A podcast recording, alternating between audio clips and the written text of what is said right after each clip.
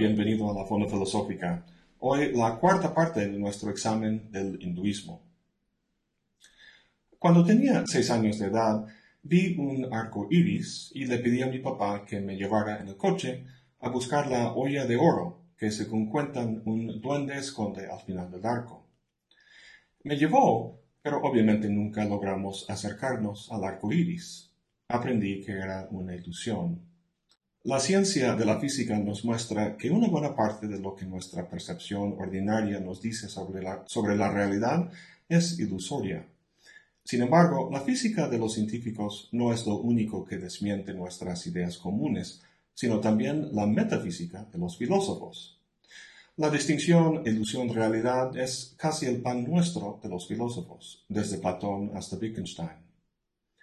En los Upanishads y el Bhagavad Gita, esta distinción es fundamental.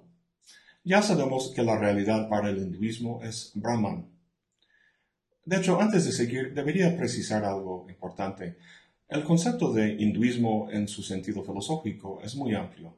Hay muchas escuelas y tradiciones que comprenden el hinduismo. Una de esas escuelas, la más reconocida, se llama Vedanta, para la cual los Upanishads y el Bhagavad Gita son los textos principales. Entonces, cuando digo hinduismo, me refiero realmente a esta escuela de Vedanta. Bien, la realidad entonces es Brahman. Y por el otro lado de la distinción, ¿qué tenemos? Pareciera que si por un lado tenemos el ser y la realidad, entonces por el otro tendría que haber el no ser, lo irreal, lo inexistente, como decía Parménides. Pues no es así. Volvamos a nuestro arco iris y comparémoslo con un unicornio. Los unicornios no existen, son puras ficciones, productos de la imaginación. Semejantes imaginaciones pueden disiparse con un acto de la voluntad. El arco iris, en cambio, no es una ficción subjetiva que podemos simplemente desechar. Tiene cierta objetividad porque todos lo vemos.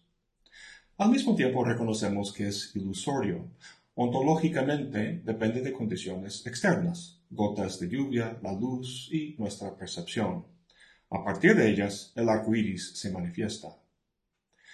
Ahora bien, según el hinduismo, todo el mundo de nuestra experiencia es como ese arco iris, una apariencia ilusoria o manifestación fenoménica de algo más hondo y básico, Brahman. El mundo, en ese sentido, como apariencia, es lo que en el sánscrito se llama Maya. Esta distinción de Maya-Brahman corresponde en Nietzsche a lo apolíneo y dionisiaco, en Kant a fenómeno-neómeno y en Schopenhauer al mundo como representación y como voluntad. De hecho, Schopenhauer llamaba el mundo como representación el velo de Maya, un velo que oculta el mundo tal como es. Me gusta que Schopenhauer lo llame el mundo como representación. En este sentido, Maya es el efecto de cómo nosotros representamos el mundo a nosotros mismos. El velo no es algo objetivo que el mundo impone a nosotros, sino algo subjetivo o mental que nosotros imponemos o proyectamos al mundo. No experimentamos el mundo tal como es, sino tal como se refracta a través de cosas como nuestro lenguaje, conceptos, creencias y opiniones. Si ves el mundo a través de lentes rosados, va a verse rosado. Si lo ves con una gramática que divide, las cosas en sujetos y objetos, sustantivos y verbos, con cierto sistema categorial que organiza y jerarquiza las cosas según los valores de tu sociedad, con las creencias y opiniones de tu propia historia idiosincrásica, entonces vas a ver el mundo de acuerdo con todo eso, no tal como es en sí mismo. Otra forma de decir todo esto es que el ser del mundo, Brahman, es homogéneo, sin forma y estructura. La forma y estructura que percibimos se debe a la contribución de nuestros propios conceptos y categorías. El punto importante es que estos conceptos son convencionales. Quizá sea mejor hablar de Maya como convención en vez de fenómeno, ilusión o apariencia. Si Brahman es como la masa homogénea que usamos para hacer galletas, entonces la forma o estructura que le damos lo hacemos con moldes. Cuando los hindúes dicen que experimentamos el mundo como Maya, quieren decir que lo vemos dividido y estructurado de acuerdo con los moldes de nuestra razón. Antes de seguir, debo decir que en el Bhagavad Gita la distinción Brahman-Maya es tratada con los términos Purusha y Prakriti. Prakriti, como la dimensión en Maya, es explicado en términos de lo que se llaman gunas. En el sánscrito, guna significa hilo, y hay tres hilos o gunas con los que se tejen el velo de Maya. Pero no los voy a tratar aquí porque es medio complicado y a fin de cuentas el efecto viene siendo el mismo que descrito hasta ahora. Bueno, volviendo al texto, recuerda que Krishna dice que Arjuna está engañado por la confusión de la dualidad. Este engaño o ilusión es precisamente el Maya que hemos tratado hasta ahora. La finalidad de la enseñanza de Krishna es que Arjuna supere ese engaño para que viendo la realidad bien, pueda actuar bien. Ahora que entendemos cómo Maya funciona, podemos entender su efecto en nuestra vida. Y esto nos lleva a otra idea muy importante en la filosofía de la India, el karma. En Occidente usamos la palabra karma en frases como tiene mala karma o es su karma, como si hubiera alguna fuerza misteriosa que dirigiera nuestras vidas. Bueno, en efecto hay una fuerza, pero no es misteriosa. En el sánscrito, karma significa literalmente algo hecho y se traduce normalmente como acción. La ley del karma dice que cada acto es tanto una causa como un efecto. Cada acto es el efecto o consecuencia de un acto anterior y también la causa de un efecto posterior. Es decir, todo lo que hacemos tiene consecuencias. Karma se trata no solo de la acción física, sino de la mental también. Es decir, incluso los pensamientos tienen consecuencias. Hay un proverbio hindú que dice, cuidado con tus pensamientos, ya que se convierten en palabras.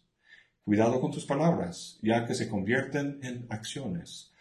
Cuidado con tus acciones, ya, que se convierten en hábitos. Cuidado con tus hábitos, ya que se convierten en carácter. Cuidado con tu carácter, ya que se convierte en tu destino. Como dice la Biblia, cosechas lo que siembras. Es muy fácil ver en este ejemplo físico de dominos que la caída de este dominó se debe a algo que sucedió en el pasado y que tendrá consecuencias en el futuro. Lo mismo sucede en la esfera mental. Si tienes un carácter pesado y abusivo, y así tratas a la gente, vas sembrando con tus actos consecuencias que vas a cosechar más adelante, cuando no te invitan a una fiesta o algo así. Todo lo que hacemos, incluso los actos físicos, produce karma en la mente. Por ejemplo, si le pego a alguien, le sale un moretón en el brazo, pero también me sale un moretón en mi mente. Es decir, por el mero hecho de pegarle, la probabilidad es mayor que en el futuro reaccione con enojo. Cada acto de cierto tipo que hago me vuelve tantito más propenso a actuar de esa forma. Actuar en un momento dado con enojo me convierte en una persona un poco más enojón. Como dice ese proverbio que vimos, esos actos se convierten en hábitos, los hábitos en carácter y ese carácter en tu destino, en el sentido de que tu propia forma de ser va a ubicarte en situaciones que provoca ese enojo. Es un círculo vicioso. El Buda dijo algo muy sabio al respecto. Dijo, no serás castigado porque te enojes, sino que serás castigado por tu propio enojo. El enojo es su propio karma. Podemos comparar el pensamiento y los efectos que tiene a una pequeña semilla. Con tiempo, la semilla crece en un árbol muy grande que puede reventar hasta concreto. Un solo acto, como una semilla, puede llegar a tener efectos muy grandes. Pero la vida no es puro castigo, sea físico o mental. Puede haber buena karma también, ¿no? actos cuyas consecuencias o efectos sean placenteros. Pues obvio que existe el placer, pero sería un error pensar que se trata de maximizar el placer y evitar el dolor. Esto no es más que la ética del consumismo actual. De hecho, la razón por la que el consumismo fracasa como modo de vida es que es imposible controlar todo y sentir puro placer y nada de dolor.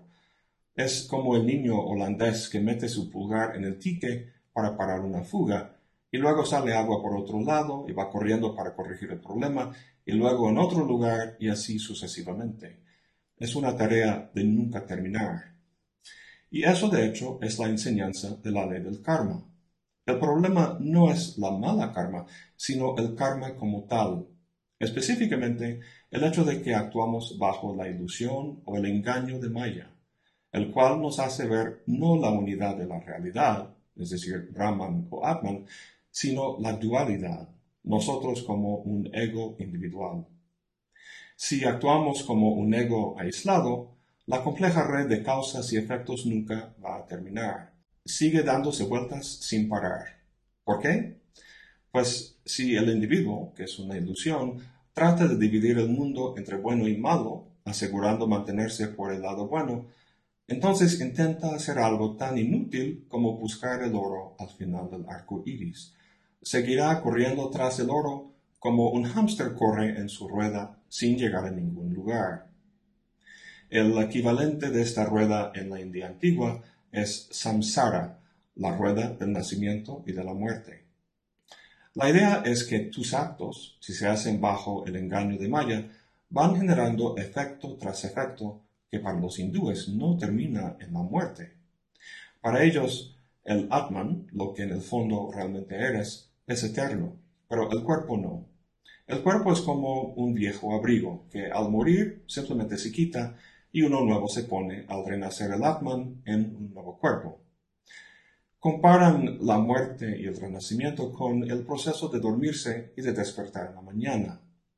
Cada noche el ego muere, por así decirlo, y en la mañana uno despierta con los mismos deseos y hábitos del día anterior. La muerte es un proceso similar. Al morirse el cuerpo, el ego permanece lleno aún de los deseos y karma que venía generando. De la misma manera que lo que estabas pensando antes de dormir influye en los sueños que tienes mientras duermes, los contenidos de tu ego en el momento de la muerte, es decir, el residuo de todo lo que has pensado y deseado, en pocas palabras, tu carácter, determina el contexto de tu próxima vida. Todo esto es lo que el concepto de samsara describe. Debido a la ilusión de Maya en la que vivimos, el karma que vamos generando tiene que tener sus efectos. Ni la muerte lo puede parar. Y por tanto su creencia en la reencarnación. Como el hámster en su rueda, nosotros somos esclavizados en la ronda de samsara, hechizados por nuestra propia ignorancia. La reencarnación es una creencia bastante fuerte en el hinduismo, pero hay escuelas que no creen en ella. Si no puedes aceptar esta idea, no significa que tienes que rechazar lo demás. La ilusión de Maya y la ley del karma funcionan perfectamente bien para explicar la condición del hombre en esta vida. Bueno, revisamos los tres conceptos que hemos visto y su relación entre sí. Debido a nuestra ignorancia, experimentamos el mundo como una multiplicidad de individuos aislados, incluso nuestra propia existencia. Esto es Maya. Obrando bajo esta ilusión, dividimos el mundo en bueno y malo, placentero y doloroso, y tratamos de conseguir el uno y evitar el otro. Esto es tan factible como tocar un arco iris. Hagamos lo que hagamos, el efecto, es decir, karma, es el de perpetuar la ilusión y de seguir dando vueltas a la rueda que nunca deja de girar. Esto es samsara, una condición de esclavitud y perpetua insatisfacción. Cuando piensas en un esclavo, piensas quizá en cadenas, pero el hombre que ves aquí lleva una ventaja sobre Arjuna y los demás esclavos del mundo de Samsara. Al menos él sabe que es esclavo, ve sus cadenas y entiende qué tendría que suceder para liberarse. Los esclavos de Samsara no, ellos se creen libres. Entonces, en vez de cadenas, una mejor metáfora sería un laberinto. Todos los que anden en él están buscando lo suyo, fama, dinero, amor, poder, y piensan que con tiempo suficiente encontrarán la salida a su objeto deseado. Lo que no saben es que no hay salida. ¿Por qué no hay salida? Porque el laberinto está en su mente. La salida no consiste en averiguar el secreto del laberinto, sino en despertarse del sueño o ilusión que lo hace posible. Uno se despierta con una disciplina que para los hindúes se llama yoga. En el próximo y último video sobre el hinduismo veremos los detalles de esta disciplina, una que permitió que Gandhi liberara no solamente a sí mismo, sino a todo un país. Bueno, eso es todo por hoy. Gracias por acompañarme. Hasta la próxima y buen provecho.